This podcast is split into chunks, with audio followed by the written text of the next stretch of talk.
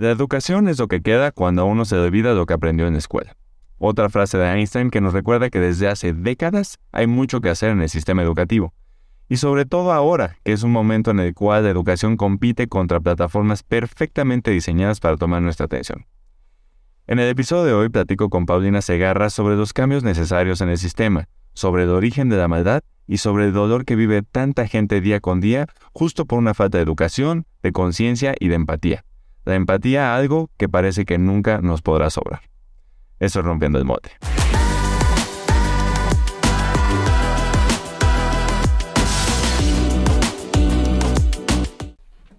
Bueno, pues estoy muy feliz, muy contento de estar aquí acompañado por una persona que conozco un poquito, nada más hace unos 33 años. Y bueno, creo que podemos platicar de muchos temas muy profundos a un nivel bastante chingón. Entonces, hermana, ¿cómo estás? Bienvenida. Muy contenta, muy contenta. Muchas gracias por invitarme. La verdad es que ya te había dicho, a ver qué día me invitas y se logró. Pero bueno, aquí andamos muy, muy contenta. No, pues aquí encantados de, de echar la plática y bueno, sí quiero tocar varios temas importantes. Eres maestra, eh, investigadora, eh, fuiste bueno, eres doctora y vamos a tocar de la academia un poquito más adelante.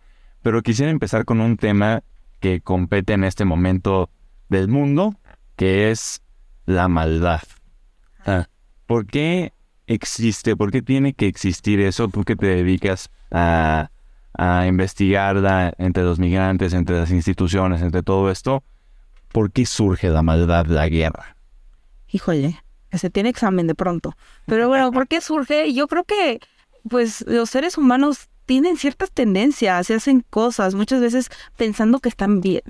Ese es el problema, que defienden una causa que tal vez a nosotros nos parece que está mal, pero hay personas que lo interiorizan, que lo hacen también por pertenecer, pero que no lo hacen muchas veces pensando que está mal. Yo creo que si pensaran que está mal como tal no lo harían, lo hacen pensando que es algo, es una causa que defienden o es algo que está bien. Entonces por eso mucha gente que lo hace o de plano se ve en una circunstancia en la que la tiene que normalizar, ¿no? Para poder existir y vivir con eso. Y entonces, o sea, tiene una intención positiva desde su punto de vista. Que, que puede ser distinta, o sea, puede ser incluso de sobrevivencia, ¿no? Estas personas que están en la guerra matando personas, pues muchas veces sí, o sea, creen en esa causa, creen que eso está bien. Muchas otras dicen, si yo no hago esto, son ellos o yo, ¿no? O sea, y se ven en esa disyuntiva. A veces la gente hace cosas malas por una mera instrucción. Eh, ¿cómo, es, ¿Cómo es que podemos eh, distinguir o frenar o que haya una conciencia que pare esos momentos eh, donde pues, te vas eh, en el tobogán sin pensar y haces lo que te dicen, aunque esté claramente mal. Yo creo que hay, hay una tendencia a no pensar. Nos hace falta pensar. Hay esta tendencia a, a una falta muy, muy grave hoy por hoy de pensamiento crítico nos vamos con la tendencia, nos vamos con lo que nos dicen y no nos detenemos a pensar. De hecho, la filósofa que yo estudié para hacer mi, mi tesis doctoral, Hannah Arendt, decía eh, que esto se llama la banalidad del mal, así lo bautiza ella. Y decía, el tema es que no nos detenemos a pensar. Si nos detuviéramos todas las personas del mundo un segundo a pensar nuestras acciones, el mundo sería totalmente distinto. Y sí es cierto, o sea, nos dan una instrucción y hacemos.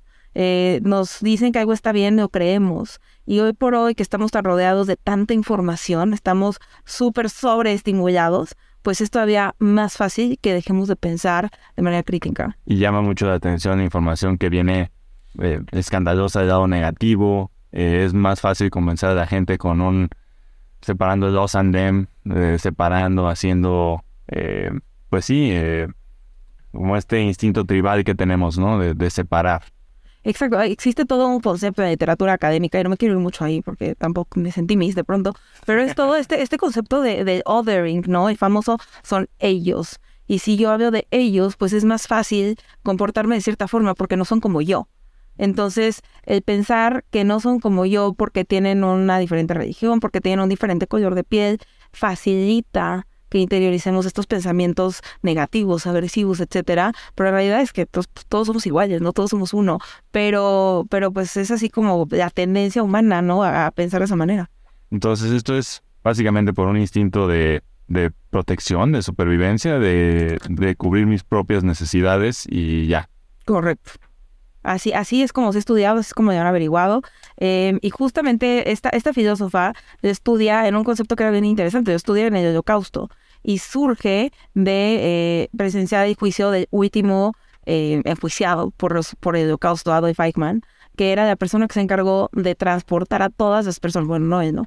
La logística para transportar a todas las personas eh, judías a los campos de exterminio, ¿no? Y cuando lo encuentran, después de una persecución del Mossad, ahí en Argentina lo encuentran, lo llevan a Israel, lo juzgan.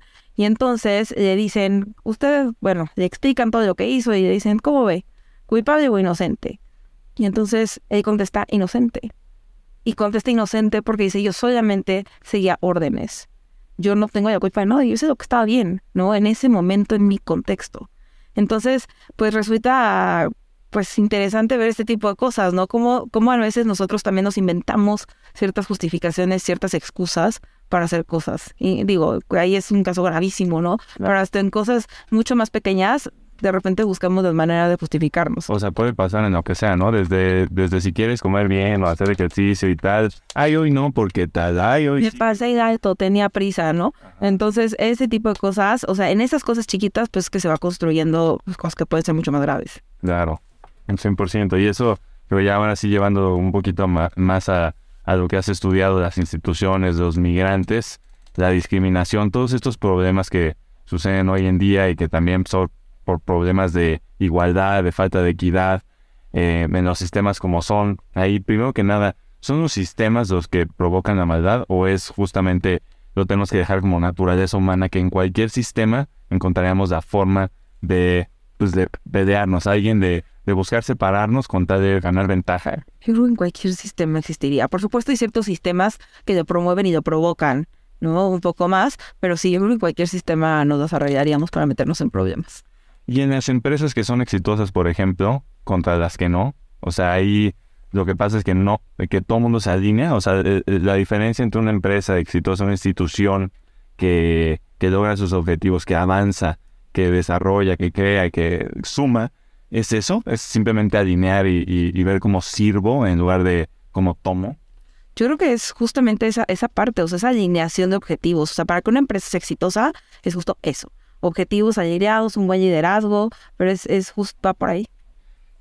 ¿Y eso cómo lo podríamos extrapolar a, a esto, a este problema, por ejemplo, que hay mucho de, de discriminación? Que no solamente ocurre, eh, vamos, eh, yo creo que lo primero que se nos viene a la mente es eh, la discriminación a gente latina en Estados Unidos. Pero eso, en realidad, la discriminación está en todos lados, ¿no? O sea, eh, en cada escuela encuentras discriminación entre los niños, en cualquier, en cualquier lado. Eh, eso otra vez es lo mismo, o sea, es esta, es este os and them, el, el delivery. Es el os and them, o sea, justamente porque así aprendimos, porque así nos enseñaron. Porque realmente si tú le das a un niño, a un, le pones a un niño caucásico con un niño afroamericano, no va a ver la diferencia. O sea, el niño no lo va a tratar diferente. El problema somos los grandes que les vamos enseñando un cierto comportamiento y nos vamos haciendo esas personas, ¿no? Que, que, que discriminan por millones de causas. Claro, y no, no, hay un bebé negativo. No hay un bebé negativo, o sea, Discriminador. no naces así, o sea, ciertamente no naces así. Ok, entonces, todo esto me lleva hacia el tema que quería profundizar, porque pues tú eres maestra ahí en la, en la NAWEC ya varios años, y, y justamente el sistema educativo a mí es algo que, que detengo ahí yo mi, mis, este, mis puntos en contra, ¿no? De cómo ha sido eh, por muchas cosas.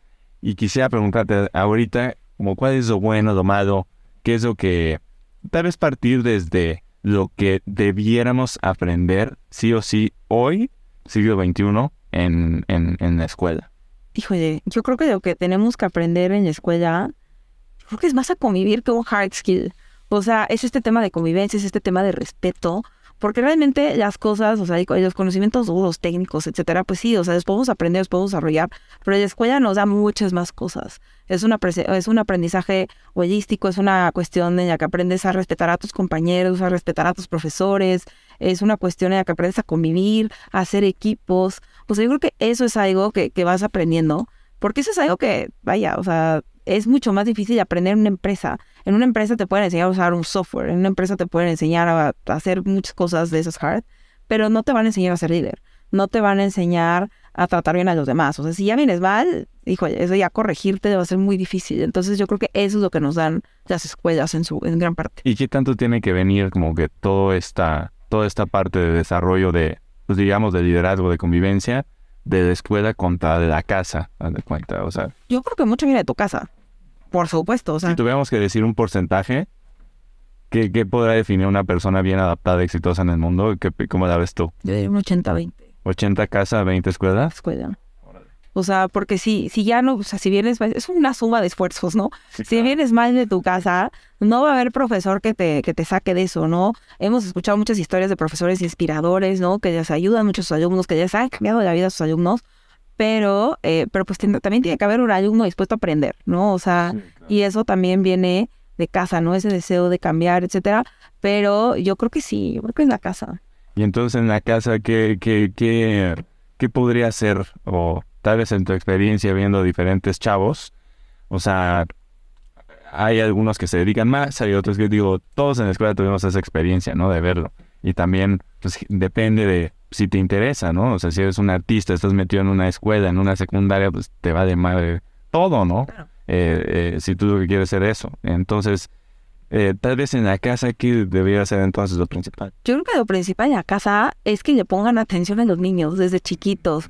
O sea, que se preocupen por ellos, que no haya como esta persecución de hacer tu tarea. Yo creo que eso no es que te importe, ¿no? Sino que si estén los papás, los abuelos, quien sea que esté a cargo del niño en cuestión, este, que estén atentos, ¿no? Porque muchas veces también hay este, este sentimiento un poco de, ay, es que mi hijo es de hit porque nunca le tuve que decir que hiciera su tarea.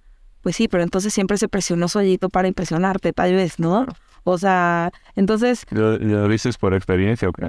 no lo sé, no lo sé. A mí nunca me tuvieron que corretear para hacer una tarea, pero yo siempre he sido muy ñoña, ¿no? Entonces, este, entonces, pues bueno, o sea, hay, hay ese tema eh, también yo creo que, que viene de casa, sobre todo ponerles atención, estar con ellos, pasar tiempo con ellos, porque si tienes estos niños funcionales van a ser adultos funcionales. Claro. Y entonces, digamos, en la escuela, eh, decías, es importante que aprendan a trabajar en equipo y todo, pero muchas veces en la escuela lo que, o bueno, como se enseña en la escuela, es, hay un número uno, hay un cuadro de honor. Ah, al final todo es, digamos, individualista. O sea, hay, hay muchas cosas que sí se trabajan en equipo, pero hay uno que termina siendo el mejor.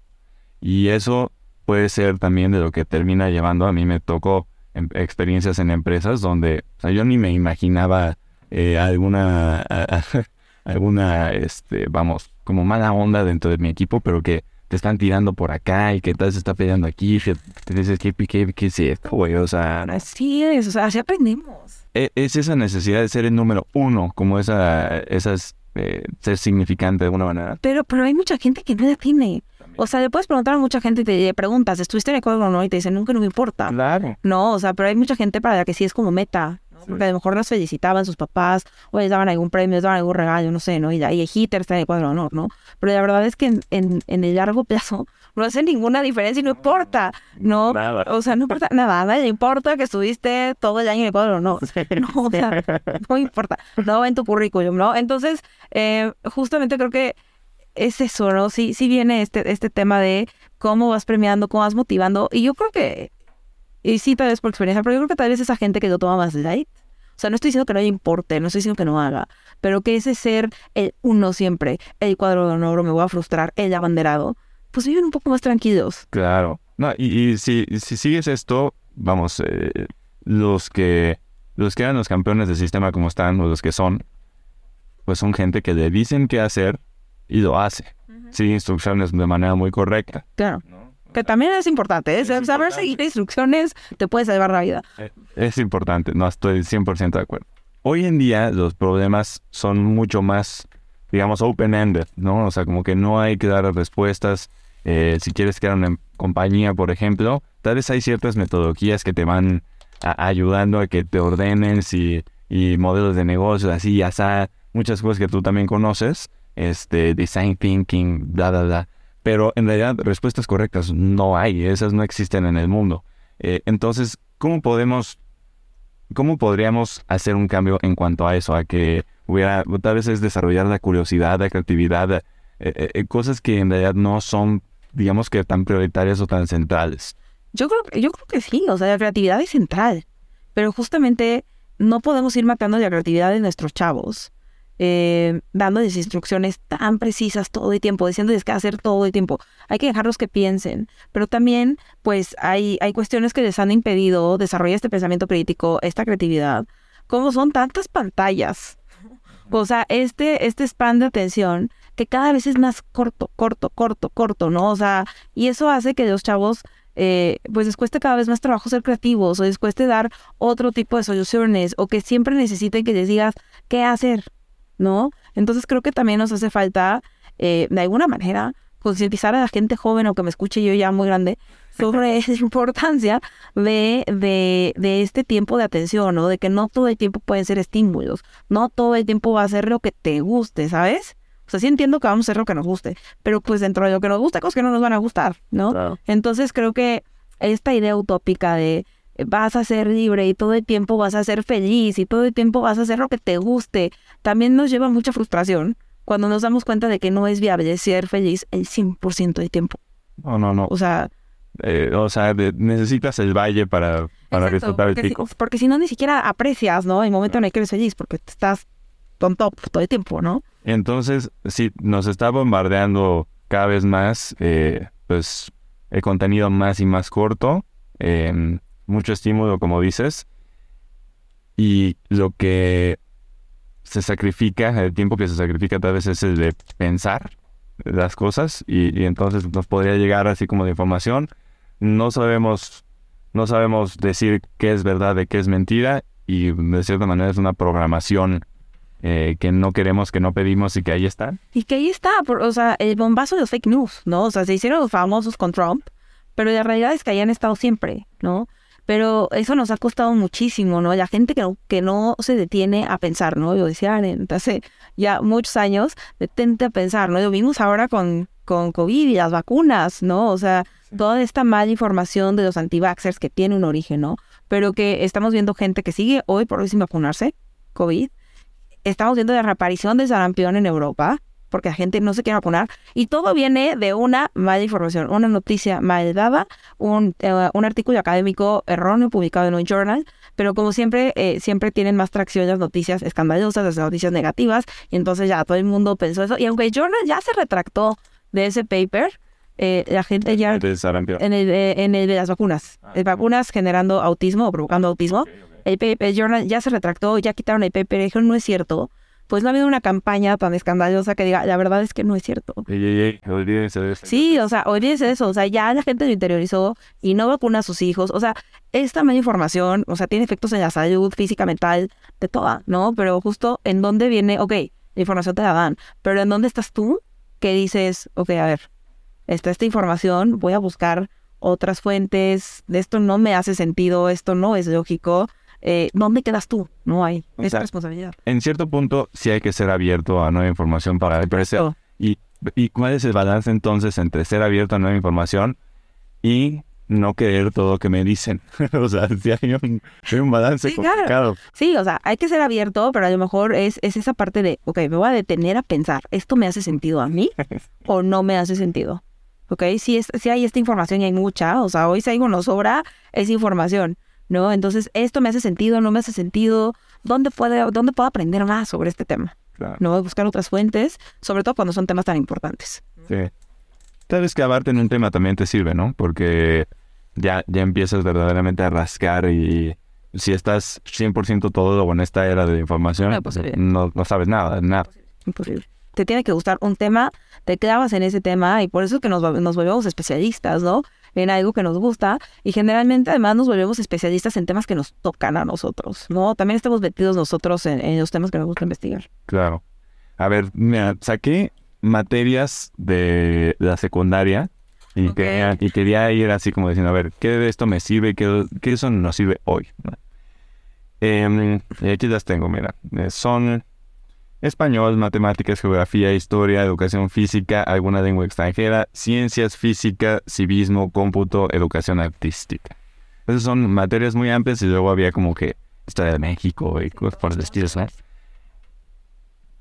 Eso tú ¿qué porcentaje de lo que aprendiste, digamos, en la secundaria y prepa usas hoy en tu día a día? Bueno, a ver, o sea, nunca he tenido que sumar una letra con un número, ¿no? O sea, afortunadamente, porque además nunca, nunca ya entendí, ¿no? O sea, para eso yo no lo sé. Pero, este, pero sí creo que toda esta cuestión, por ejemplo, de matemáticas, sí te ayuda a tener un pensamiento lógico, ¿no? Al menos. Eh, por ejemplo, en temas de español, geografía, pues a lo mejor no me van a preguntar las capitales, pero sí te ayuda a tener ciertos, ciertos conocimientos, o cierta cultura general, ¿no? O sea, a mí me parece terrible cuando nos encontramos estos videos así de, dime la capital de Estados Unidos, este, Canadá, o sea, dicen unas cosas horribles, ¿no? O sea, y creo que sí hay cosas que, bueno, o sea, cosas básicas que sí necesitamos saber, ¿no? Mira, justo yo creo que todas esas materias son importantes. Ok, ok. No, venir un not really, pero ok. Yo, decía, o sea, o sea, parece que no y es haterismo, pero no. O sea, simplemente es un tema de el enfoque que se les da a todas estas, a todas estas materias, ¿no? Lo que, Lo que tú te estabas quedando es justo lo importante.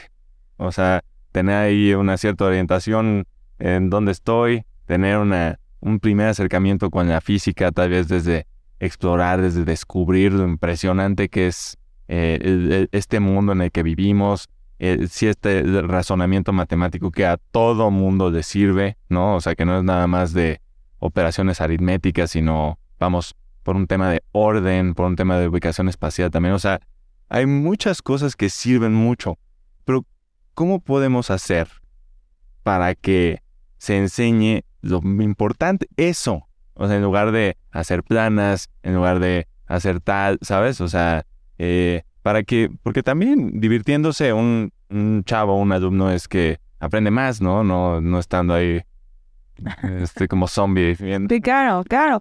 Es que creo que, bueno, el sistema educativo justamente está muy acostumbrado a eso, ¿no? Memoriza, apréndete, este, repite, ¿no? Entonces, creo que hace falta eso, ¿no? Hace falta tener más dinámicas, hace falta tener más, y en todos los niveles, ¿eh? pero sobre todo desde los más chiquitos, ¿no? Hacer, hacer que el aprendizaje también parezca una cosa divertida, ¿no? O sea, que sea la escuela no sé cómo de, uy, ya llega a la escuela a hacer 400 planas y a hacer, pero vaya, así es un, es un reto también para los maestros cada vez más, ¿no? Porque es, ahora, ¿cómo te enseño? Porque además las generaciones nuevas traen un chip totalmente distinto, o sea, yo veo gente 10 años más chica que yo y ya parece que les llevo 40, ¿no? O sea, de verdad han cambiado muchísimo, muy rápido, ¿no? Entonces, creo que sí es un reto para el sistema educativo ver cómo lo hacemos. ¿Y cuál dirías que es el principal cambio? ¿En qué?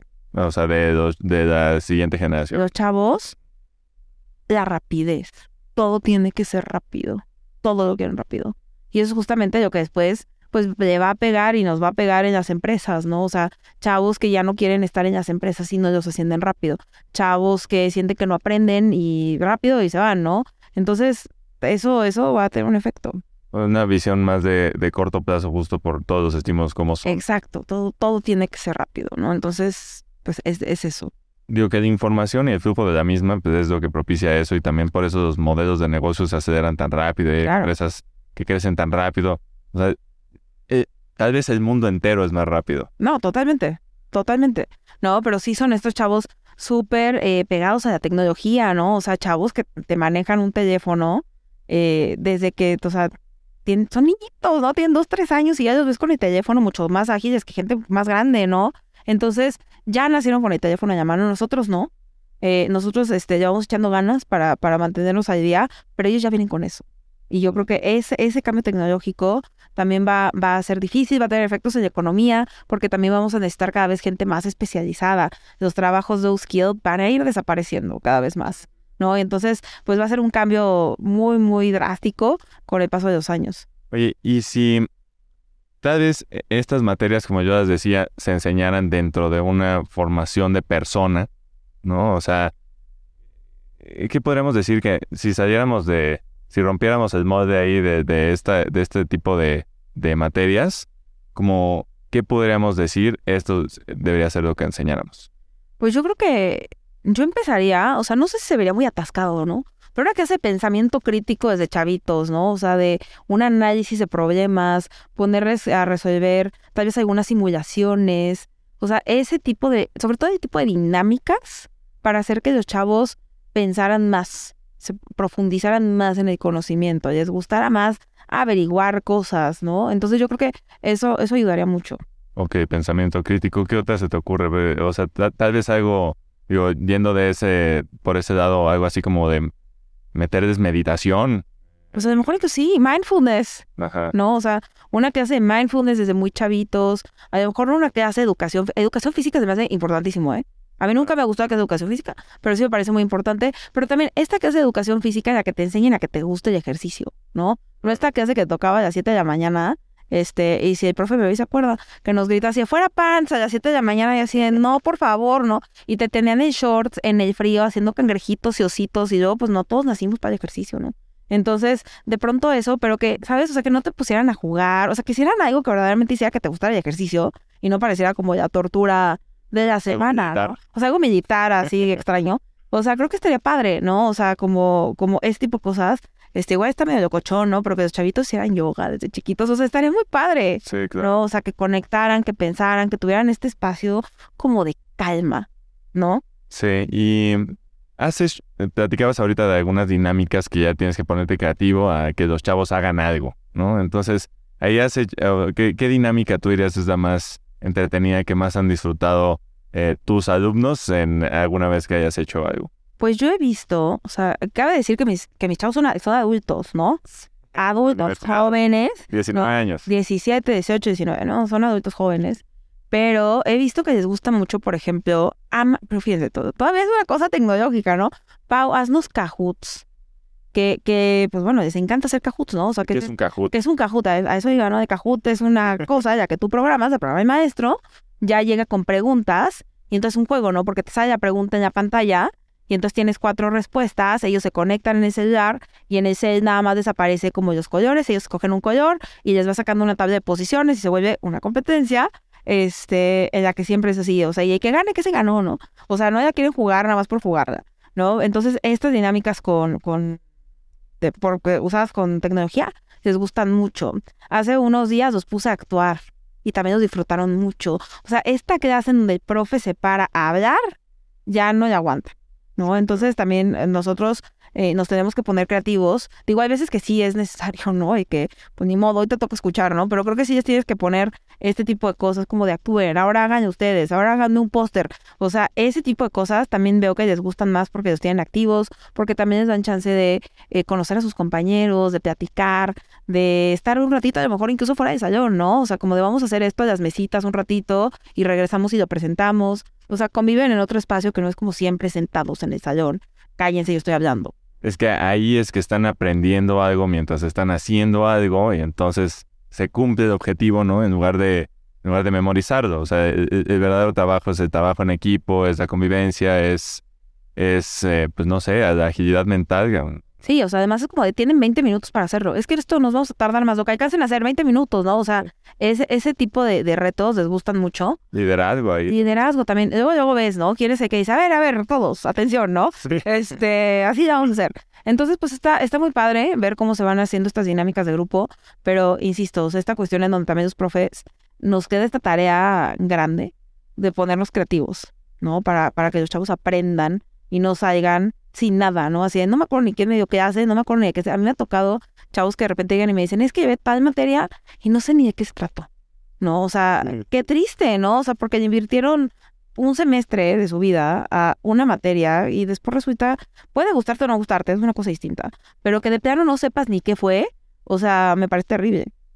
Yo eh, también tuve oportunidad de dar clases hace, ya van a ser 10 años, y tengo la fortuna, la verdad, de, con algunos de, de los chavos, digo, ya en ese entonces que tenía 23 años y ellos tenían 19, o sea, Un poquito. casi de la misma edad, 24, eh, 18, pone, no sé. Este, y tengo la fortuna de que algunos hoy en día son mis amigos. Eh, me encanta eso y, y, y- la verdad lo, lo valoro mucho. Eh, y, y siempre también habían los alumnos que eran muy difíciles. Ahí nos toca trabajar un tema de, de persuasión o de, o sea, es todo un, es todo un rollo convencerlos de, de aprender o algo. Algunos no se puede y terminarse saliendo, ¿no? Pero, pero ¿qué podemos hacer por, por esos chavos que igual no muestran interés? Que también puede ser la responsabilidad del maestro levantárselo, ¿no? Crearlo. O sea, yo, yo creo que ahí... ¿Tienes alguna historia de éxito en cuanto a eso, por ejemplo? Híjole. He tenido historias de, de todas, ¿no? O sea, porque ya son muchos años dando clases. Eh, pero creo que ha habido, y aparte yo doy clases muy teóricas, o sea, todas mis materias son teóricas, o sea, como que para mí... ¿Qué son? Eh, yo he dado introducción a la empresa, que es mi materia de ahorita, eh, liderazgo, comportamiento organizacional, esas son un poquito más fáciles de, de, meter dinámicas, ¿no? Pero intro a la empresa es teórica, teórica. Y además son niños de 17, 18 años, pobrecitos, que de repente dicen, híjole, más teoría, ¿no? Pero bueno, o sea, ahí van, y sobre todo con ese esfuerzo de que lo entiendan. Pero además, justo aquí es, es chistoso porque se te hace un ojo clínico ya que llevas años dando clases. Desde que ves a tu grupo, ya más o menos sabes, o sea, no es que lo estés juzgando, pero ya desde que se sientan, más o menos dices, aplicado, aplicado, hijo, este va a costar trabajo, este hay que llegar 40 minutos tarde, dices, te va a costar más trabajo, ¿no? O sea, pero, pero creo que eh, justamente pues he tenido chavos que de repente se acercan y, me platican, ¿no? O sea, es que la clase me cuesta mucho trabajo, ¿cómo, qué hago? ¿No? O sea, ¿qué puedo hacer? ¿Qué puedo leer? Este, la verdad es que me aburro un chorro, ¿no? Porque es mucha teoría y, y ya no sé qué hacer, ¿no? Y es como de, ok, ¿sabes qué? Pues te recomiendo que eh, veas este, una serie. Les he tratado de poner series, ¿no? O sea, los pongo a ver Black Mirror un montón este, y hacemos análisis sobre eso. Eh, eso les sirve mucho, eh, pero sobre un chavo en especial, la verdad es que no ubico ninguno como tal. O sea, yo siempre les he llevado más años. Entonces, como ese tema de, somos cuates, no. Nos ayudamos con mucho cariño en los pasillos de la escuela, pero eh, pero pues nada más eso, ¿no? Eh, han sido chavos que de repente, sobre todo eso, ¿no? Que se acercan. He notado también chavos que de repente como que no, ellos, no les hacen mucho caso en su casa, tal vez, ¿no? Y entonces necesitan llamar la atención en la escuela. Eh, chavos que de plano dices desvalle. Y yo lo que trato de hacer, yo, es platicar con ellos. O sea, ¿qué está pasando? ¿Por qué no estás viniendo? ¿Por qué estás llegando tarde? Este, ¿cómo te ayudo? O sea, como que ese siempre me mi approach, ¿no? Sí, ¿cómo te ayudo? ¿Cómo te ayudo? No, pues es que la verdad se me hace muy difícil, por favor, ¿qué puedo leer? Vas. Este, oye, la verdad es que, o sea, sí hay cosas que dices, bueno, ¿no? Lo que pasa es que se me hace tarde porque hay mucho tráfico. Pues mi consejo es el más, más temprano, ¿no? Porque ya que estés en una empresa, o sea, no puedes decir, este, llegué dos horas tarde siempre, ¿no? Porque hay tráfico. Entonces, yo creo que es eso, ser cercano con los chavos. O sea, que no seas este profe que a mí me tocaron, ¿no? Así de, ya, no sé si a ti, ¿no? Como esta onda de, dime doctor, ¿no? Yo soy doctor fulano, ya doctora fulana. O sea, es como, tranquilos todos, ¿no? Este, no nos rebautizaron el día que, cuando cambiamos el acta de nacimiento, el día que nos graduamos, ¿no?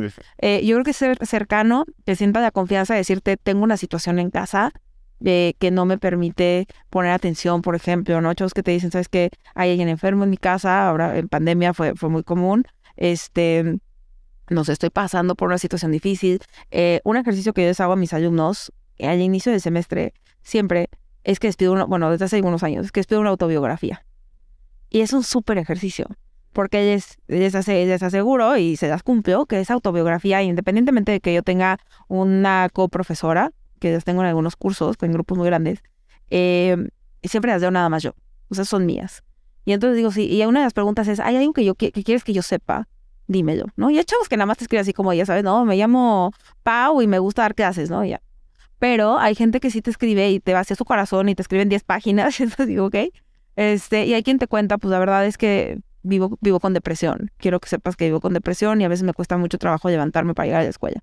Entonces dices, bueno, o sea, valor, valor todavía más que estés aquí sentado, ¿no? Pues, por supuesto, el valor de todos, ¿no? Pero ves esfuerzo. O sabes que sufro de ansiedad. Yo sé, yo digo, ¿no? Si tienen ansiedad, platiquen para que el día que se salgan de ensayo, yo cuando menos sepa qué les está pasando y sepa qué hacer, ¿no? Este, tengo ansiedad, este, falleció mi mamá. Y te encuentras todas estas historias y siento que eso también, y siempre les escribo algún apapacho, ¿no? Y no nada más por, o sea, no es un tema de quedar bien con ellos, es un, verdaderamente me importa que estés bien, verdaderamente me importa que aprendas y siento un compromiso contigo de que aprendas, ¿no? Entonces, y de que te lleves algo de la clase, ¿no? Este, un aprendizaje que sea a lo mejor, ni siquiera creo que te aprendas todos los tipos de liderazgo, ¿no? O sea, de memoria, o sea, es, no, o sea, pero que te lleves que puedes ser un líder, que te lleves que te gusta leer, que te lleves que tienes más amigos, que te lleves que te puedes acercar a tus profesores, ¿no? O sea, yo creo que es la experiencia más importante.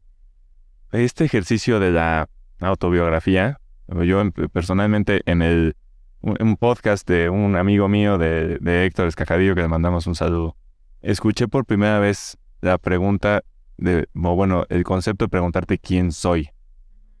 Y es poderosísimo. O sea, la verdad, porque es algo que nunca pensamos. Yo creo que ese ejercicio, también escribir las cosas, eh, te sale de una manera diferente que platicarlas. Eh, Totalmente. Y además lo que me he encontrado mucho a raíz de la pandemia, ¿eh? Son chavos mucho más insightful, ¿sabes? O sea, chavos que ya piensan más en ellos, chavos que se analizan más. De repente me he encontrado autobiografías de chavos que me escriben, es que durante la pandemia me sirvió para pensar en mí misma, saber a dónde quiero ir, qué quiero lograr, cómo me reconozco como persona. Y digo, cañones. O sea, yo no me hacía esas preguntas a los 17 años, ¿no? O sea, sí creo que también entre esta olla de información que tienen, también les nace mucho más esta curiosidad de saber quién, quiénes son, qué quieren y que se lo pregunten, me parece importantísimo y me parece padrísimo, ¿no? Que ya lo consideren desde tan chiquitos. Y empujarlo ahí para que eso surja, porque también, igual algo que siempre nos va a convenir es darnos cuenta de qué es lo que nos gusta, pues lo más pronto posible, ¿no? O sea, Totalmente, ¿no? Y qué presión, ¿no? O sea, de verdad yo veo a mis, a mis alumnos y los admiro mucho, porque entiendo esta presión tan dura de tener 17 años y decir, eh, eh, y también vivimos un poquito casados con esta idea de a lo que estudie me voy a dedicar, ¿no? O sea, ya sellé mi destino, ¿no? Con esto que estudie y ya valió, y puedo entender esa ansiedad, ¿no? Decir, tengo 17 años y voy a decir lo que va a ser los 150. No, o sea, tranquilos todos, ¿no? O sea, podemos cambiar, podemos ir reorientándonos y no pasa nada. ¿no? Obviamente te vas metiendo una carrera que más o menos traiga tus intereses, ¿no? O sea, yo jamás me hubiera metido a estudiar física, ¿no? O sea, no me gustaba, no me latía, no era lo mío, ¿no? Pero, eh, pero sí creo que, que hay esta parte de relajarse, de entender que, que puedes ir cambiando, puedes ir evolucionando y te puedes ir encontrando y te van a ir gustando cosas diferentes y no pasa nada. Lo importante es disfrutar. Exacto. Oye, y digo, ahorita estás tocando el tema de cambiarte de profesión.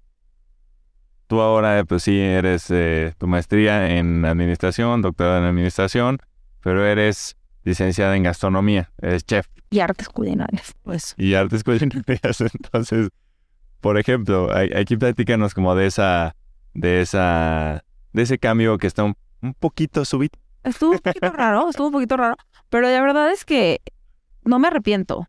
No me arrepiento porque creo que justamente esas experiencias me, llevan, o sea, me llevaron a, hoy, ¿no? O sea, esos pasos me llevaron a hoy que, que verdaderamente yo te puedo decir que, que soy muy afortunada, digo, ahorita regreso a eso, pero soy muy afortunada porque verdaderamente yo tengo vocación, o sea, la encontré. Y creo que es, es, es, un, es un enorme regalo del mundo encontrar tu vocación, no toda la gente tiene la suerte de encontrarla. Entonces, lo que yo siento por la docencia es verdadera vocación y, y me ha llevado este camino, el haber estudiado primero gastronomía, contra todo pronóstico, porque me acuerdo que cuando yo dije que quería estudiar gastronomía, mi papá hasta me dijo, oye, pero si no cocinas nunca, ¿te traes por? Y yo, no, o sea, pues que está padre. Y aparte, pues, o sea, estamos hablando, o sea, y ahí me voy a delatar en edad, pero estamos hablando de dos, ¿de qué año era? Como de dos... Dos mil y tantitos. Dos mil poquitos, ¿no? 2004 entré a la universidad. Entonces, en ese momento estaba muy de moda, pero fíjate, ahí, ahí las modas y los chavos, no estaba muy de moda estudiar gastronomía. Yo pertenezco a la primera generación de gastronomía y artes culinarias del CESA, ¿no? Entonces me acuerdo que yo estaba como estudiando esta posibilidad y te vendían como esta idea de vas a ser chef y vas a viajar y ya sabes, o sea, te vendían como esta cosa súper glam. Eh, y entonces pues me ganó el glam, ¿no? Y, y, yo este, me inscribí ahí, pero yo me acuerdo que yo de la carrera medio ya sufrí.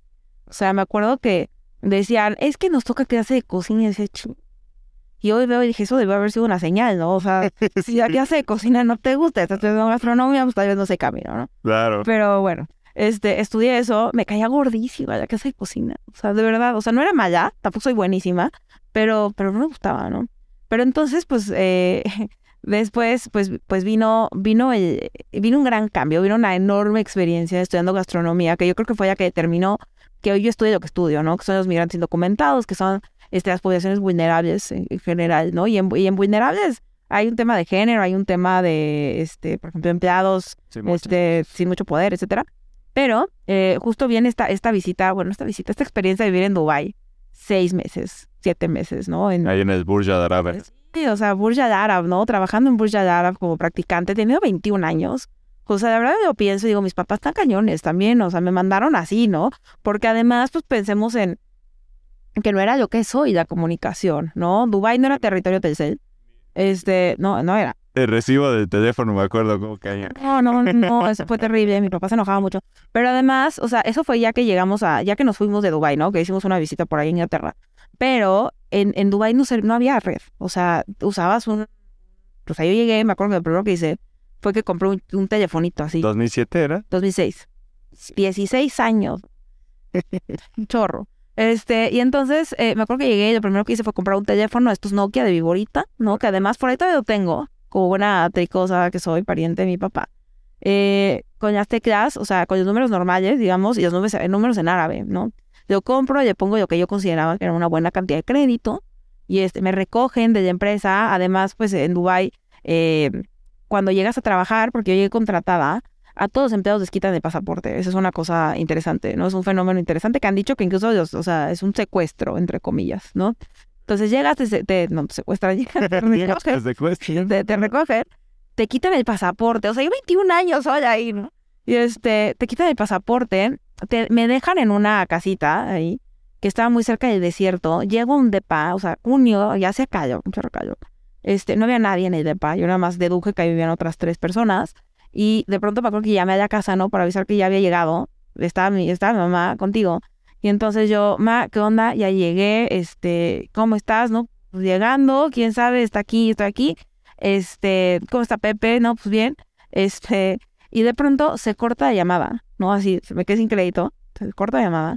Voy a la ventana y veo un camello pasando por la ventana. Y me acuerdo que me senté en la cama y dije, ¿qué diablos estoy haciendo aquí? ¿No? Para lejos de mi casa, no conozco, no sé qué voy a hacer. Pero pues bueno, fue una experiencia enorme, ¿no? O sea, creo que valió toda la pena, valieron la pena. Esas, nos echábamos jornadas de 16 horas. O sea, yo creo que hoy me moría, pero estaba Me parada. Me dormí parada, me llegué a dormir parada, qué oso. Este, me acuerdo que una vez llegó un chef y yo estaba ensartando unas brochetillas. Me acuerdo que cabeceé, o sea, los 21 años cabeceando que oso, o sea, estaba muy cansada. Este, y así como que dijo, oye, oye, ¿qué, qué, qué, qué? No, o sea, me dormí parada. La verdad es que sí, sí, sí estaba cansada. ¿A quién te tocó conocer ahí en, el restaurante? Este, ¿Te tocó ver a alguien así famosísimo? Pues así famosos, bueno, famosos de esa época, pues este, iba David Beckham, iba Wayne Rooney, ¿no? Este, por ahí a, a, a una amiga y a mí nos emocionó mucho cuando llegó Sean Paul, que pues para los jóvenes, qué sé quién era, ¿no? Pero sí estuvo muy de moda con Rihanna hace unos años. Este, pero bueno, fue, fue a ellos a los que me tocó ver. Por supuesto, estaba prohibidísimo pedir fotos, autógrafos y cosas, te podían correr. Pero, pero bueno, los, los mismos. Bueno, y, y, entonces, toda esta experiencia ya en, en, en Dubai eran estas, estos, o sea, esta labor, conocer a toda esta gente eh, de diferentes lugares del mundo que venían de una situación también difícil Claro. de todos sus países que mandaban todo su dinero para, para afuera, ¿no? En remesas y tal. Eh, es algo que te va sembrando esta, esta curiosidad por, por dedicarte a, a, a estudiar ese fenómeno de los migrantes. Pero a mí se me ocurrió. O sea, yo en ese momento, momento no. obviamente yo, 21 años, este, yo lo único que decía es, qué raro, ¿no? O sea, qué raro que a los europeos los meten a un lugar, a unos de paz muy padres, eh, que se llaman The Gardens, ¿no? Y en The Gardens caminabas ahí un poquito, llegabas a un mall que tenía un cine, que tenía un súper, ¿no? O sea, pero un mall.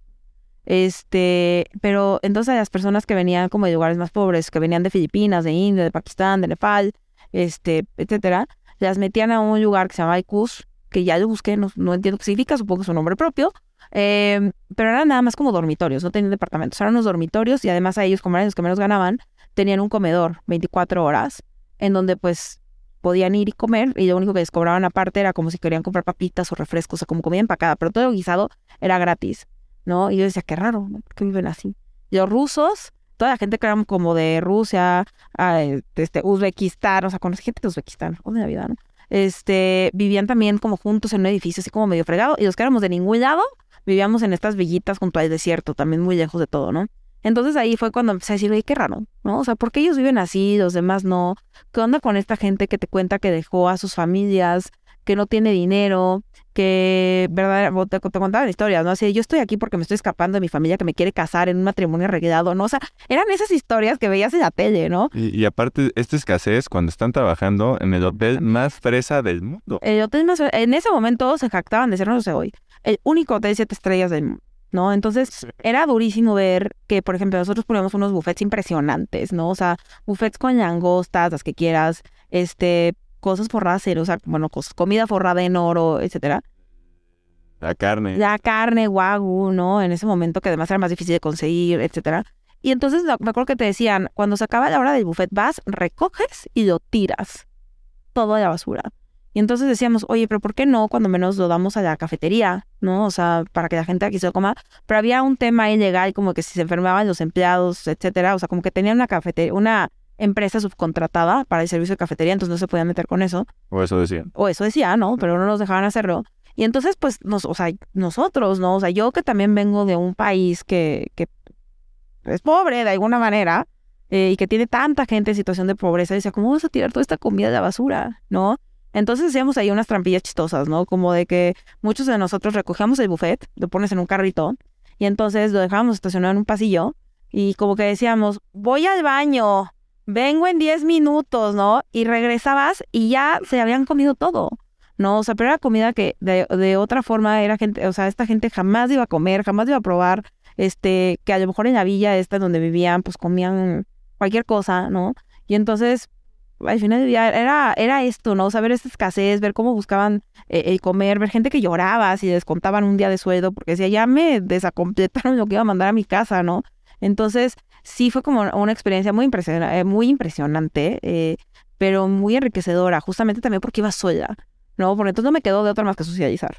Entonces, pues era padre porque un día ibas en el camioncito que te llevaba al hotel platicando con un inglés, mañana con alguien de Filipinas, mañana con un gringo, mañana con alguien de Nepal, o sea, Pakistán, India, Filipinas, o sea, cuando, o sea, yo jamás me imaginé conocer personas de tantos lugares, ¿no? O sea, nada más en el hotel trabajaban personas de 87 países, ¿no? Entonces todos los días era una experiencia diferente y todos los días podías aprender algo de esas personas. Y afortunadamente, y digo afortunadamente porque creo que, que, verdaderamente fue, una, fue un gran regalo, el que no habían teléfonos inteligentes en ese momento, porque eso permitía que fueras en el camioncito platicando, porque si no te hubieras puesto los audífonos, todos con audífonos y no hubieras platicado, ¿no? Y no hubieras conocido a la gente, yo creo que eso fue algo muy valioso.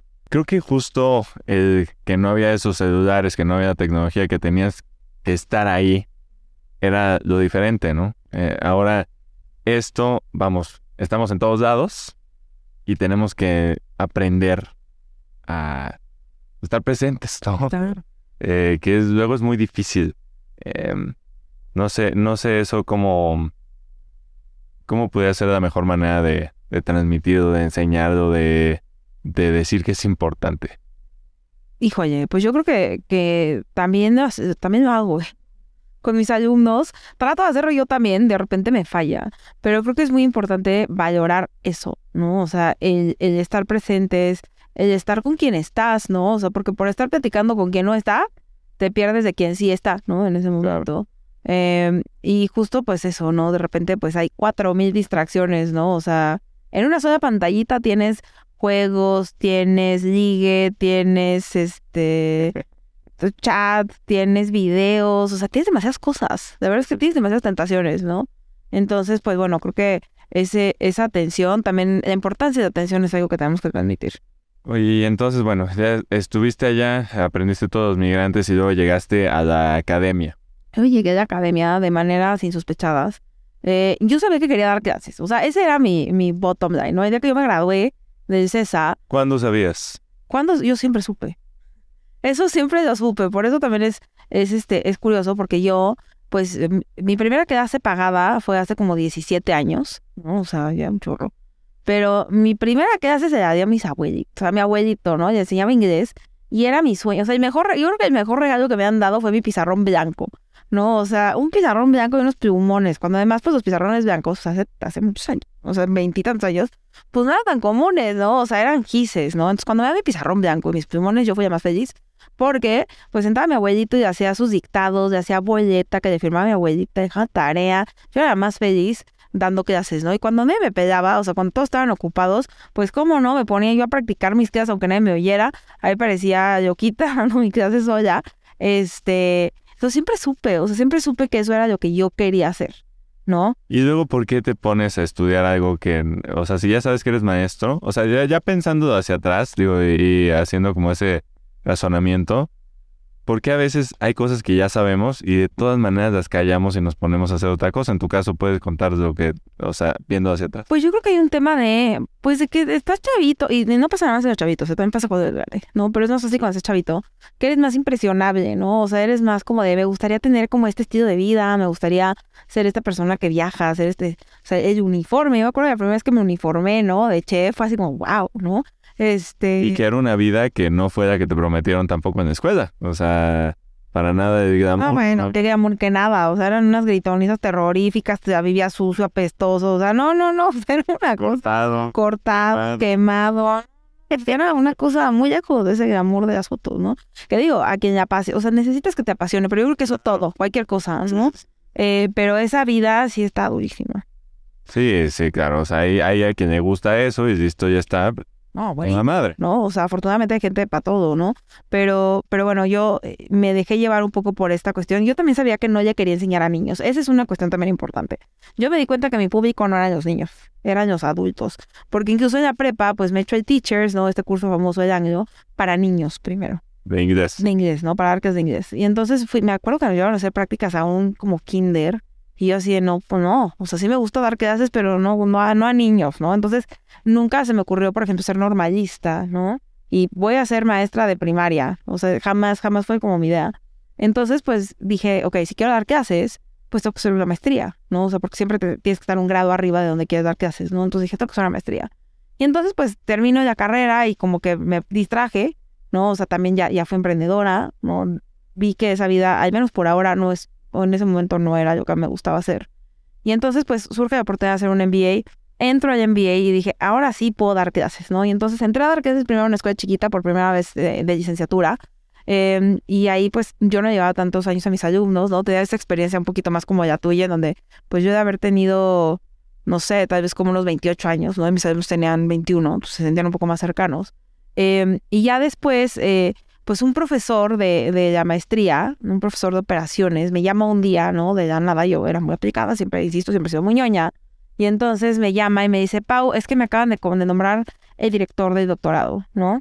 Y pues estoy buscando a gente que esté interesada y pues quería ver si te interesaba. Y yo, doctor. O sea, la verdad es que tampoco me había planteado, o sea, yo estaba terminando la maestría. Y entonces yo dije, híjole, son cuatro años, ¿no? O sea, es otra carrera, hijo, ¿de qué tanto quiero hacer esto? Este, lo pensé, lo consideré, lo ponderé, lo platiqué en casa. Y dije, pues, ¿por qué no? ¿No? O sea, vámonos. O sea, es algo que me gusta, lo quiero hacer. Es algo que hacen los Es algo que hacen los maestros, ¿no? O sea, eso me va a llevar a dar, eso me va a llevar a dar clases, o sea, si en la universidad y en maestría, ¿no? O sea, entonces dije, vámonos, ¿no? Y entonces, pues es así como entro al doctorado, medio de rebote. Y aparte, el profesor en cuestión me dijo, eh, ¿sabes qué? Déjame ver, porque estudiaste gastronomía, ¿no? Entonces vamos a ver si eso no ya pesa y comité a la hora de querer aceptarte, ¿no? Entonces, eh, afortunadamente no les pesó, pero, y pude entrar a hacer doctorado, este, lo terminé en los cuatro años reglamentarios, eh, y con eso, pues ya me convierto de catedrática, eh, profesora universitaria, saliendito, ¿no? Salgo de doctorado en mayo, para agosto, afortunadamente te da trabajo, y, ahí, ahí sigo. Ok, y eh, una parte muy importante es no solamente da, de dar clases, sino también hacer esta investigación eh, y pues, estar publicando papers. ¿Qué tan, qué tan complicado es em, como colocar tu, tu estudio, tu investigación, tus papers en un journal así de altísimo nivel? Mucho. Mucho, porque de entrada tenemos muchas desventajas, ¿no? O sea, nosotros, por ejemplo, de como latinos, de entrada, o sea, lo que lo que manda en el mundo de investigación es el inglés, ¿no? Y por muy buen inglés que hables, pues estás en desventaja, ¿no? Con las personas que hablan inglés, ¿no? Y además, pues, eh, como primera lengua, ¿no? Y entonces, pues además, pues estás compitiendo por exactamente las mismas páginas que los profesores universitarios del mundo. ¿No? Entonces ahí estás en, en una cierta desventaja, entonces pues lo, que te queda es echarle todavía más ganas, este, y pues también irte colocando, o sea, el networking también se vuelve como elemental en esta etapa, ir conociendo gente, ir a las conferencias, que te inviten a sus proyectos, o sea, de repente ser tú, pues vas empezando, ¿no? Ser tú el que hace la tallacha, ¿no? Para ir aprendiendo y pues así como vas avanzando. Y tienes que tener un mentor, alguien que te ayude. Por supuesto, o sea, el mentor es básico. O sea, sin mentor está muy difícil. Bueno, o sea, no es imposible, pero está muy, mucho más difícil, ¿no? Y yo he tenido la suerte de tener un gran mentor que, que, me ha acompañado en este proceso, em, que me ha enseñado, que me ha presentado a sus, a sus compañeros, que me ha presentado a sus colegas, que me ha presentado a sus amigos, que es gente que a su vez me ha ido abriendo otras puertas. Y pues bueno, o sea, también como que te dicen investigador, papers, pero no te dicen que hay un chorro de cosas alrededor, ¿no? También tienes que ser revisor de papers, este, vas perteneciendo a a la junta editorial de los journals, te vas volviendo coeditor, por ejemplo, también soy coeditora de revisiones de libros, ¿no? Entonces también pues me toca llevar un chorro y estar revisando, o sea, entonces son todas esas cositas que van alrededor de poder ser parte de una comunidad, porque también ser parte pues se vuelve básico. Y para hacer estos papers, entonces, eh, el de migrantes tuyo, ahí nos podrías contar alguna de las historias que todavía más recuerdas de, de esta, o sea, de qué se trataba este paper que fue justo con el que te graduaste, ¿no? Me gradué con tres. Ah, bueno, pero uno de ellos era de los migrantes. Dos de migrantes, eh, dos de migrantes con, con, historias de migrantes, ¿no? Pero yo creo que a mí de las cosas que me impactaron, o sea, cuando yo me voy a, Estados Unidos a hacer mi tesis, yo iba con otra edad totalmente, ¿no? Yo iba a buscar gente endeudada con payday loans. Y entonces pues llego y digo, no, justo estaba Trump, estaba todo este, este tema de que si Trump lo iban a elegir, ¿no? Y entonces había como mucha incertidumbre en el ambiente. Entonces hablo con mi asesor y digo, oye, eso de los payday loans está aburridísimo comparado con ver a los migrantes, ¿no? Pero también está bien difícil. O sea, porque tú no podías andar por acá y decir, ah, pues tú como que tienes cara indocumentado, te entrevisto. O sea, no podías. O sea, te tenías que ir ganando la confianza, tenías que pertenecer de alguna manera a ese ambiente. Y entonces, pues ahí me las fui ingeniando. Y entonces empecé a trabajar eh, en una, bueno, a trabajar, ¿no? A ser voluntario en una iglesia. Pero llegó el momento en el que yo ya tenía mi radio y este contestaba teléfono. O sea, yo era parte de, de, de, de la iglesia, ¿no? En un momento. Pero me contaron historias durísimas, durísimas. Yo creo que eh, de las que más recuerdo, recuerdo un par. Una de ellas, eh, una señora que, que me contaba que ella, o sea, obviamente todos hubieran sido documentados, y ella me contaba que pues ella y su hermano se dedicaban a pintar casas, ¿no? Y entonces em, pues habían ido con una familia toda la semana a pintarle su casa eh, y pues obviamente ya para este dinero que les iban a pagar pues tenían como una idea, una ilusión en que se iban a gastar. Su hermano acaba de tener un bebé, necesita comprar cosas, ¿no? Y este, y de pronto van a pintar toda la semana y les dicen, pues los vamos a pagar al final de la semana, va, ¿no? Y entonces llegan el último día, tocan la puerta y les dicen así de, ¿y usted quién es? O sea, las personas que nos habían contratado y que nos habían tenido en su casa toda la semana, ¿no? ¿Y usted quién es? ¿Quiénes somos, no? O sea, hemos venido toda la semana a, a pintar, ¿no? Este, no, no, fuera de mi propiedad, o os voy a demandar, yo voy a hablar a ICE, ¿no? O sea, y, y, dices, neta, o sea, ¿qué necesita hacer para tratarse a una persona, no? Con de no pagarle, ya les habían pintado, ¿no? Entonces, eso me impresionó mucho. Y otra, una señora que me contaba que ella se dedicaba a limpieza.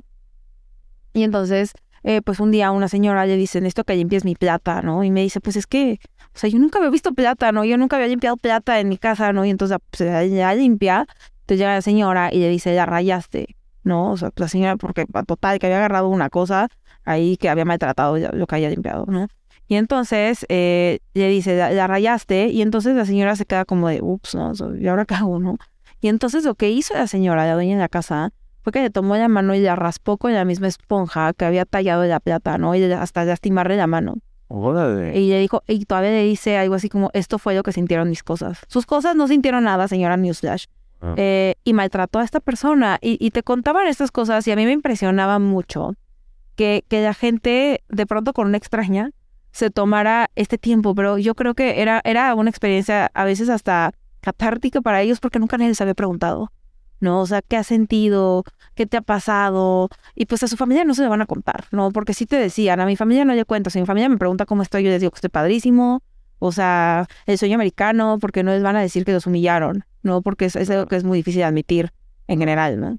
Eh, sí, no, terrible. Entonces estabas ahí de investigadora slash psicóloga pues es que aparte como investigador no los puedes, no los puedes terapear. O sea, no es como que también... Recibes. O sea, no más recibes, ¿no? Y también hay, como esta parte en la que te, a veces te sientes un poco culpable. Pues porque es como yo, y yo cómo le doy a la comunidad de vuelta, ¿no?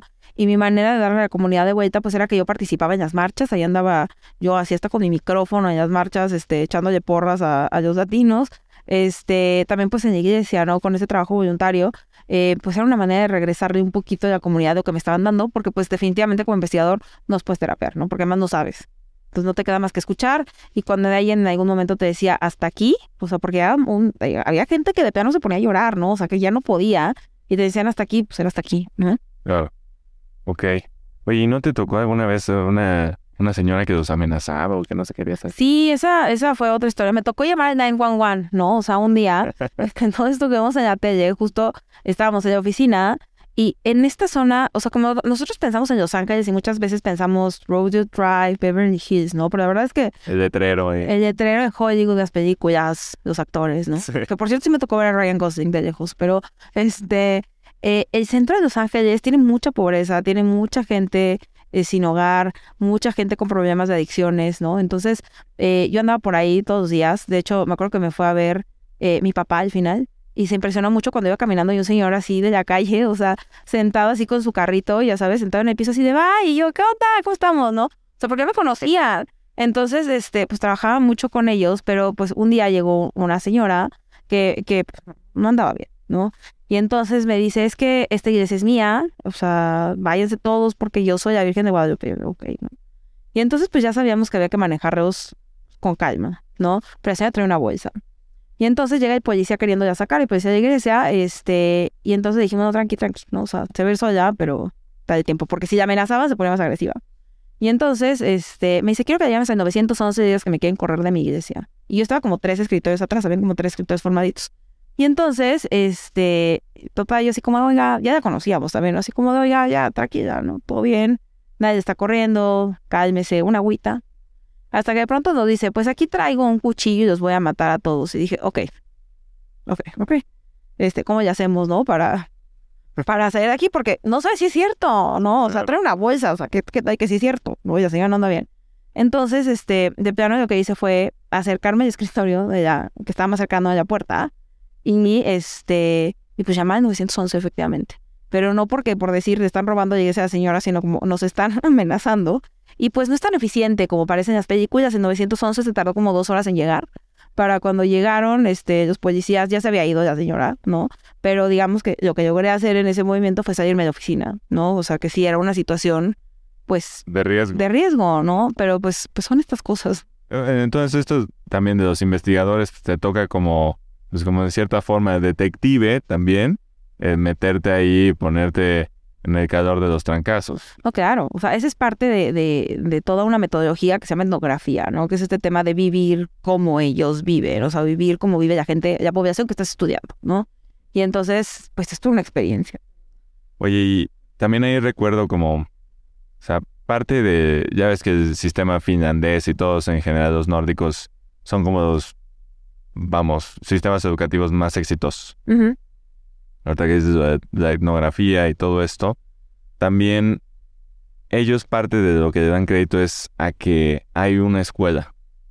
Y a esa escuela va el, hijo del millonario y va el hijo del, del, del conserje de la escuela, ¿no? O sea, todo mundo se conoce, todo mundo está junto y, y entonces pasa esto como cuando saludas a, al cuate que lleva su carrito ya no le tienes miedo porque ya lo conoces y simplemente no le tengo miedo. Tal vez estamos regresando desde el principio de lo tribal.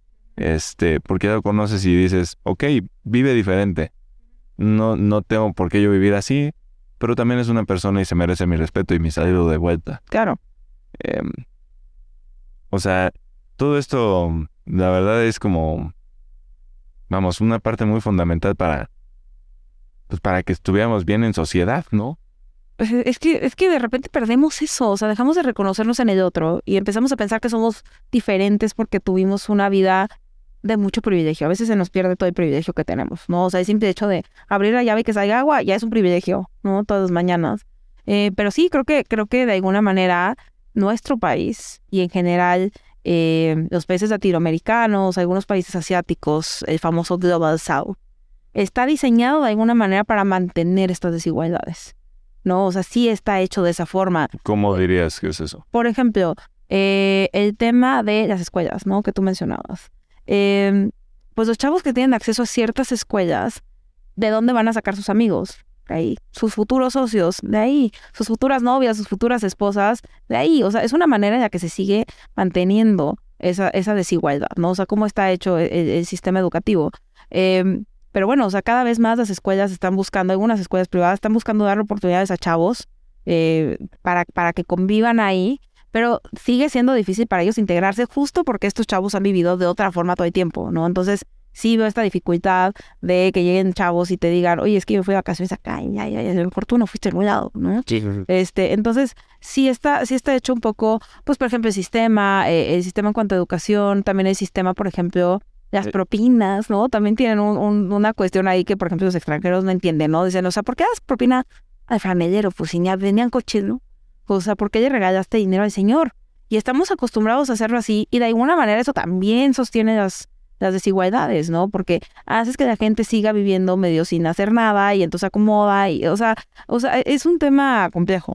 Sí, sí, sí, sí, sí, sí, sí. Eh, Lo habilita de cierta manera. Exacto, exacto. Ok. Y es muy complicado y, y sí, como dices, yo creo que sí hay que darnos cuenta de desde todos los privilegios que tenemos, pero todos, ¿no? O sea, hasta tener agua, ya estás mejor que el 60% de la gente en todo el mundo. Totalmente. Mm. Entonces, ahí, ¿qué, qué podríamos, eh, qué podríamos pensar es un, es un camino para resolverlo? Porque también en medio, y lo tocabas, es el costo de educación. O, o sea, ahora el costo de, de, de las escuelas privadas grandes, famosas, mexicanas, ya cada vez se andan pegando más a las gringas. O sea, eh, eh, va a llegar un momento en que verdaderamente nadie pueda ir ahí. O sea, y, y cómo, cómo tiene que evolucionar la educación, siendo que ya hay tanto acceso también a, pues, a YouTube, o sea, a, a, a páginas que tienen libre el acceso a clases para todos, que, vamos, no tienes que pagar nada. Eh, y bueno, claramente se necesita este otro componente como de convivencia social y, y todo. Pero en un momento cuando se hace impagable, o sea, yo creo que ese modelo se rompe por sí solo, ¿no? O sea, eh, simplemente no es insostenible.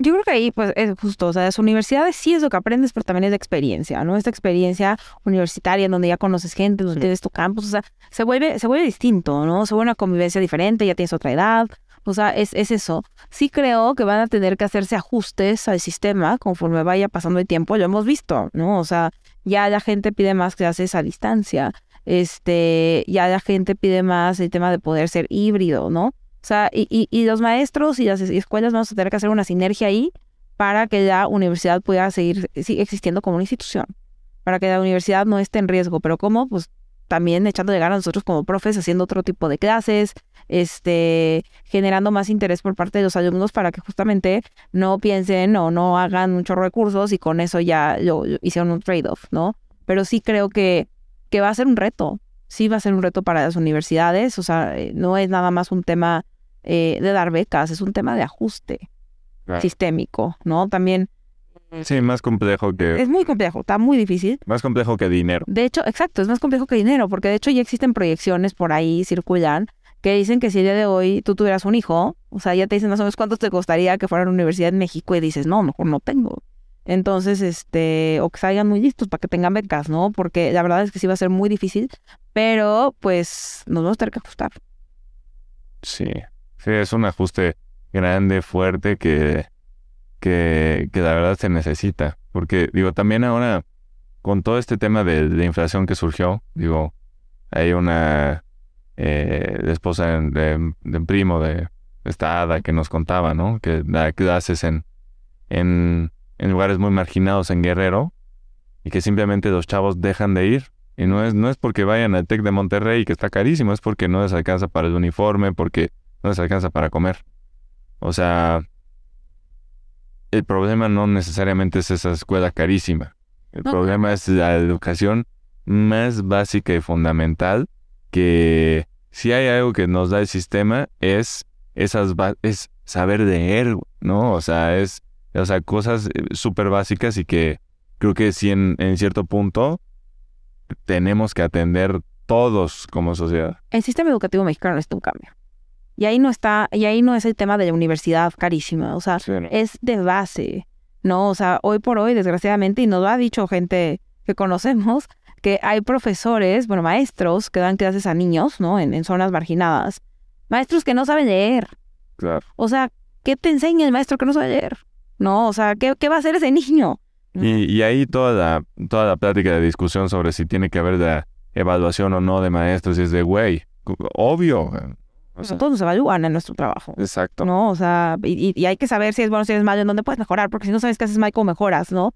La importancia del feedback, o sea, e- e- es algo que quieres. Eso yo también platico mucho ahí con, con algunos socios y todo. A ver, no me digas lo que hago bien, dime lo que hago mal, claro, para que pueda crecer, hacerlo mejor y entonces ya todo el mundo esté mejor. Claro, o sea, eh, yo creo que parte de la retroalimentación es son las dos cosas, ¿no? También es saber qué haces bien, o sea, que alguien te diga, porque sí necesitamos este papacho, ¿no? Sí, sí. Eh, o sea, porque si nada más te dicen todo mal, todo mal, todo mal, renuncio ahorita, ¿no? Pero este, sí es importante conocer esas áreas de oportunidad, ¿no? Para mejorar. Pero desgraciadamente el sistema de base, o sea, estos chavos que ahorita están en la primaria, en la secundaria, en la prepa, pues están viviendo, ¿no? O sea, en esta cuestión de que pues las matemáticas no son importantes, ¿no? De que les quitaron la clase de civismo, ¿no? O sea, ¿Y civismo? O sea, es que- civismo ya no está. oye, ¿no? En la primaria. O sea, entonces, o sea, ¿cómo, cómo esperas que te entiendan una clase de ética en la universidad si no llevaron civismo, ¿no? Eh, ¿O por qué no se considera que es importante? Entonces, ese tipo de cuestiones son, son, son cuestiones que tienen que resolverse sí o sí. Y también, o sea, tal vez es un tema de método, nuevamente. O sea, como tú decías, saber que si que actuar, no sé qué, o improvisar o de chingada. Eh, vamos, mi clase de ética, yo me acuerdo en, en la prepa, pues era de conceptos y tal que dime que me acuerdo, no me acuerdo de nada, ¿no? De, de lo que vi ahí. Pero tal vez si te ponen en un caso y tal, o que tienes que improvisar, o que tienes que ver, o que tienes que actuar, o que tienes que, no sé, resolver de alguna manera una situación a la cual te enfrentas diariamente, eso ya es totalmente diferente, ¿no? Ya conectas y tal vez te cambia la vida. Una clase de ética que tomaste en la prepa o una clase de no sé qué que tomaste en la primaria, ¿no? El maestro es fundamental. El maestro, la forma, la buena, o sea, el sistema educativo, pero también la adecuada formación de maestros.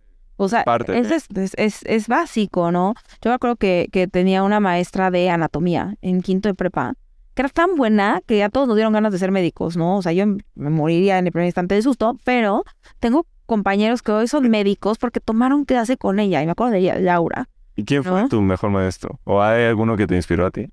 Yo creo que de, de los mejores que he tenido fue ella. O sea, digo, no, no estudié medicina, pero me acuerdo perfecto cómo se llamaba, me acuerdo perfecto de su clase, me acuerdo perfecto cómo, cómo daba todo. Pero yo creo que quien de los que me cambió de vida fue la Miss Lourdes. No me puedo acordar de cómo se, se apellidaba, porque la buscaría hoy. Pero ella, me acuerdo que justo era la maestra, no sé, como en tercera primaria tal vez. Y ella era la maestra de español, ¿no? Y en español nos daban historia y chorro de clases, de, de materias. Y me acuerdo que me encantaban sus apuntes, porque llevaba estos cuadernos, o sea, pues no había iPad, ¿no? Llevaba su cuaderno de 200 hojas así, su espiral y gordito, y llevaba todas sus clases a mano. Y yo me acuerdo que me quedaba admirada de sus, de sus apuntes y decía, es que yo quiero planear mis clases así, ¿no? Entonces, eso a mí fue algo que, que, me inspiró muchísimo. Y por supuesto, ya, pues más grande, pues he también tenido maestros maravillosos, ¿no? En la universidad, en la maestría, en el doctorado, que pues me han llevado hasta, hasta hoy, ¿no? Y difícil, eh, eh, hacia atrás y yo me quedo así como de, de tantos maestros que no valoraba lo suficiente. Exacto. Valoren a sus maestros. Sí, y, y, y aparte, o sea, se nota cuando un maestro le importa. También esa parte de ser un buen maestro. ¿Qué hace un buen maestro contra un mal maestro, tú dirías? Yo creo que eso que te importe. O sea, también tuve maestros malísimos, ¿no? O sea, también, a ver, no se vaya a torturar a los alumnos, ¿no? Ay, de que me escuche que el saco, pues me torturó, ¿no? O sea, este tema de te doy, por ejemplo, el problema medio resuelto para migajitas, para que me tengas que ir buscando para preguntarme. O sea, frustras a los alumnos, así como ya no quiero saber nada, ¿no? Dales cosas que les sirvan, ¿no? O sea, yo creo que eso es importante. Que les des cosas que sirvan, eh, que les puedan los alumnos ver una aplicación real. O sea, porque si no debes aplicación, pues te vaya, ¿no? Es así como, pues ya, o sea, lo paso y no me sirve para nada en la vida. Sí. Este, incluso cosas que podrían parecer muy abstractas, encuentra cómo transmitirles que eso les puede servir un día, ¿no? Eh, y además eso, sobre todo eso, que vean que te importa. O sea, si ellos ven que, no sé, que llegas súper tarde a clase, que no te preparaste, que no sabes de qué estás hablando, que si entregan o no entregan te da igual, que si van o no van te da igual, ahí los perdiste. Bueno, entonces si esto es lo que hace a un buen maestro, aquí me quedaría a ti preguntarte qué es lo que más te gusta, lo que más disfrutas de ser maestro. Yo creo que ver que los chavos aprendieron algo. O sea, como el que se vayan contentos, el que te digan así como, oye, en otra clase me preguntaron, o sea, que emocionados, ¿no? En otra clase me preguntaron qué era un FODA, y eso puede decir perfecto, fortaleza, oportunidades, debilidades y amenazas, ¿no? Tomen clase dentro de la empresa, o sea, eso me encanta, ¿no? O sea, ver como ese impacto, como que, que aprendieron algo, que se llevan algo de tu clase, que se van contentos, eso a mí me, me encanta, ¿no? O sea, el poder transmitir algo de lo, de lo que yo sé, eso me, me, me hace muy feliz. ¿verdad? Un aspecto de contribución 100%. Sí, totalmente. Y lo que no te guste de ser maestra. Ay, debe haber algo que no te guste. me gusta, no me gusta de repente esta frustración a veces de decir, no me haces caso. O sea, ya te estoy hablando, ya te lo pedí en buena onda. O sea, ¿sabes? O sea, esa, como esa, esa cuestión de ya lo intenté y aún así no, no estoy logrando captar tu atención. O sea, eso me frustra mucho. Pero pues bueno, o sea, enti- entiendo que no a toda la gente debe interesar igual, ¿no? Claro. Eh, y que pues también si haces el esfuerzo y al alumno por alguna razón no es su área, es una materia que tiene que tomar como porque a fuerza y no le interesa, pues digo, no, se hace lo que se puede, pero pues me quedo con que hice el mejor esfuerzo, pero sí, yo creo que eso es lo que me, no, me, no me encanta. Ok. Y si tuvieras algo que, que decirles, un consejo a todos los universitarios o a quien empieza la universidad, ¿qué, qué dirías em, que piensas que podría hacer el mayor impacto en su vida? Yo creo que yo les diría, aprovechen esta etapa, vívanla, toda, ¿no? Este, y no se preocupen, no se angustien, todo, todo va a salir, ¿no? No se preocupen por un tema desde el día uno de voy a tener trabajo, no voy a tener trabajo, pero si me gusta, pero si no me gusta, disfruten, disfruten el proceso, ¿no? O sea, porque de alguna manera las cosas salen y el camino se va acomodando si te gusta lo que haces, ¿no? Entonces yo diría, no se agobien, disfrútenlo, vívanlo y confíen en el proceso. Vivan el proceso también. Sí. háganlo. vivan el proceso, háganlo, ¿no? Pero háganlo presentes, ¿no? Lo que decíamos hace un ratito. Suelten un poquito el teléfono y estén presentes con sus amigos, estén presentes en la universidad, disfruten el campus, disfruten a sus compañeros, porque cuando ves, ya se acabó. Y cuando ves, ya hace 18 años que entraste, ¿no? Entonces, este, y se pasó muy rápido. Se pasa muy rápido. Y, y mucha gente también le pasa ir a un trabajo que no le gusta y de repente tiene 60 años, 70 años y... ¿Y, y para qué? No, y se los digo a ellos, o sea, de verdad, su trabajo es en el lugar en el que van a pasar más tiempo despiertos de su vida. O sea, si dices, ay, en mi casa estoy más horas, sí, pero dormido, ¿no? A lo mejor. Entonces, que sea un lugar que, que te inspire, que te guste, ¿no? ¿Qué crees que puede ser lo mejor que un chavo puede hacer para descubrir qué es lo que quiere hacer? Hacer. Entonces, Probar. probar, ¿no? O sea, experimentar. Y yo creo que los chavos de hoy están mucho menos temerosos a experimentar que las generaciones más, gra- más grandes, ¿no? O sea, que ya están más libres. Eh, ya ven que no hay broncas si se equivocan, ¿no? Muchas veces. Y yo creo que eso es muy valioso y los admiro mucho, y los admiro mucho por eso, ¿no? O sea, verlos tan valientes que digo, es que yo no hubiera hecho eso. A mí me hubiera dado miedo, ¿no? Este, pero los veo y, y- y me hace muy feliz verlos así, ¿no? ¿Sí crees que sea una de las características de la nueva generación, la valentía? Yo creo que sí. Son hechos más valientes, sí. Por este tema de la experimentación también va un poco de la mano. Experimentan más, eso sí me caga. ¿Y algo malo? Algo malo de La generación. la generación pues, están distraídos. O sea, vivimos a través de pantallas eh, y, y me parece muy triste porque te pierdes la experiencia de lo bonita que es la vida, ¿no? O sea, a lo mejor te perdiste un atardecer, te perdiste que te sentaste con tus papás a comer y por estar viendo TikTok, ¿no? Ok. Es un tema del ambiente también. Yo, eh, muchas veces la... Vamos, no es que la, la- su cerebro es el mismo. Claro, O sea, de alguien que eh, ahorita tiene 80 años a esa edad, lo diferente es el set de oportunidades que tienen, ¿no? El ambiente, el, el mundo en el que viven. justo, pero es como un poquito esto de no se distraigan y no nos distraigamos nosotros, ¿no? Porque de pronto eh, en estas distracciones, en, en pensar en mil cosas que a la larga ni importan, se te, se te va la vida, ¿no? En hacer conjeturas de yo creo que tal persona dijo de mí o piensa de mí. No importa, ¿no? A tal persona le caigo mal, pues, tampoco importa, ¿no? O sea, justo yo les hacía esa reflexión ayer a mis alumnos, ¿no? O sea, como decía, es que no todos vamos a caer bien. A ustedes les cae bien todo el mundo. O sea, no, entonces, obvio, pues aquí siempre vamos a caer mal y no pasa Claro. nada. sí. Oye, hermana, eh, pues ya por último, si pudieras decirle algo a todos, ¿no? Eh, Y ya a los alumnos, ya a los chavos ya les dijimos mucho. Ya les mandamos al recreo. Sí. Ya, ya los mandamos a recreo. Pero a, a toda la gente en general, algo que tú les podrías decir en la mañana que pudiera hacer que todos tuviéramos un mejor día, ¿qué sería? Yo creo que yo les diría, detengámonos a pensar un minuto qué nos va a hacer felices hoy. ¿No? O sea, y si nosotros pensamos y, y valoramos y decimos, esto es algo que me puede hacer feliz, y además háganlo. ¿No? Porque en pensar que vamos a hacer se nos va la vida y no hacemos. Entonces yo creo que hagan lo que quieran, hagan lo que los haga felices, porque ya ves un ratito. Pongamos de una dirección a nuestra vida elegida y vayamos hacia. Justo.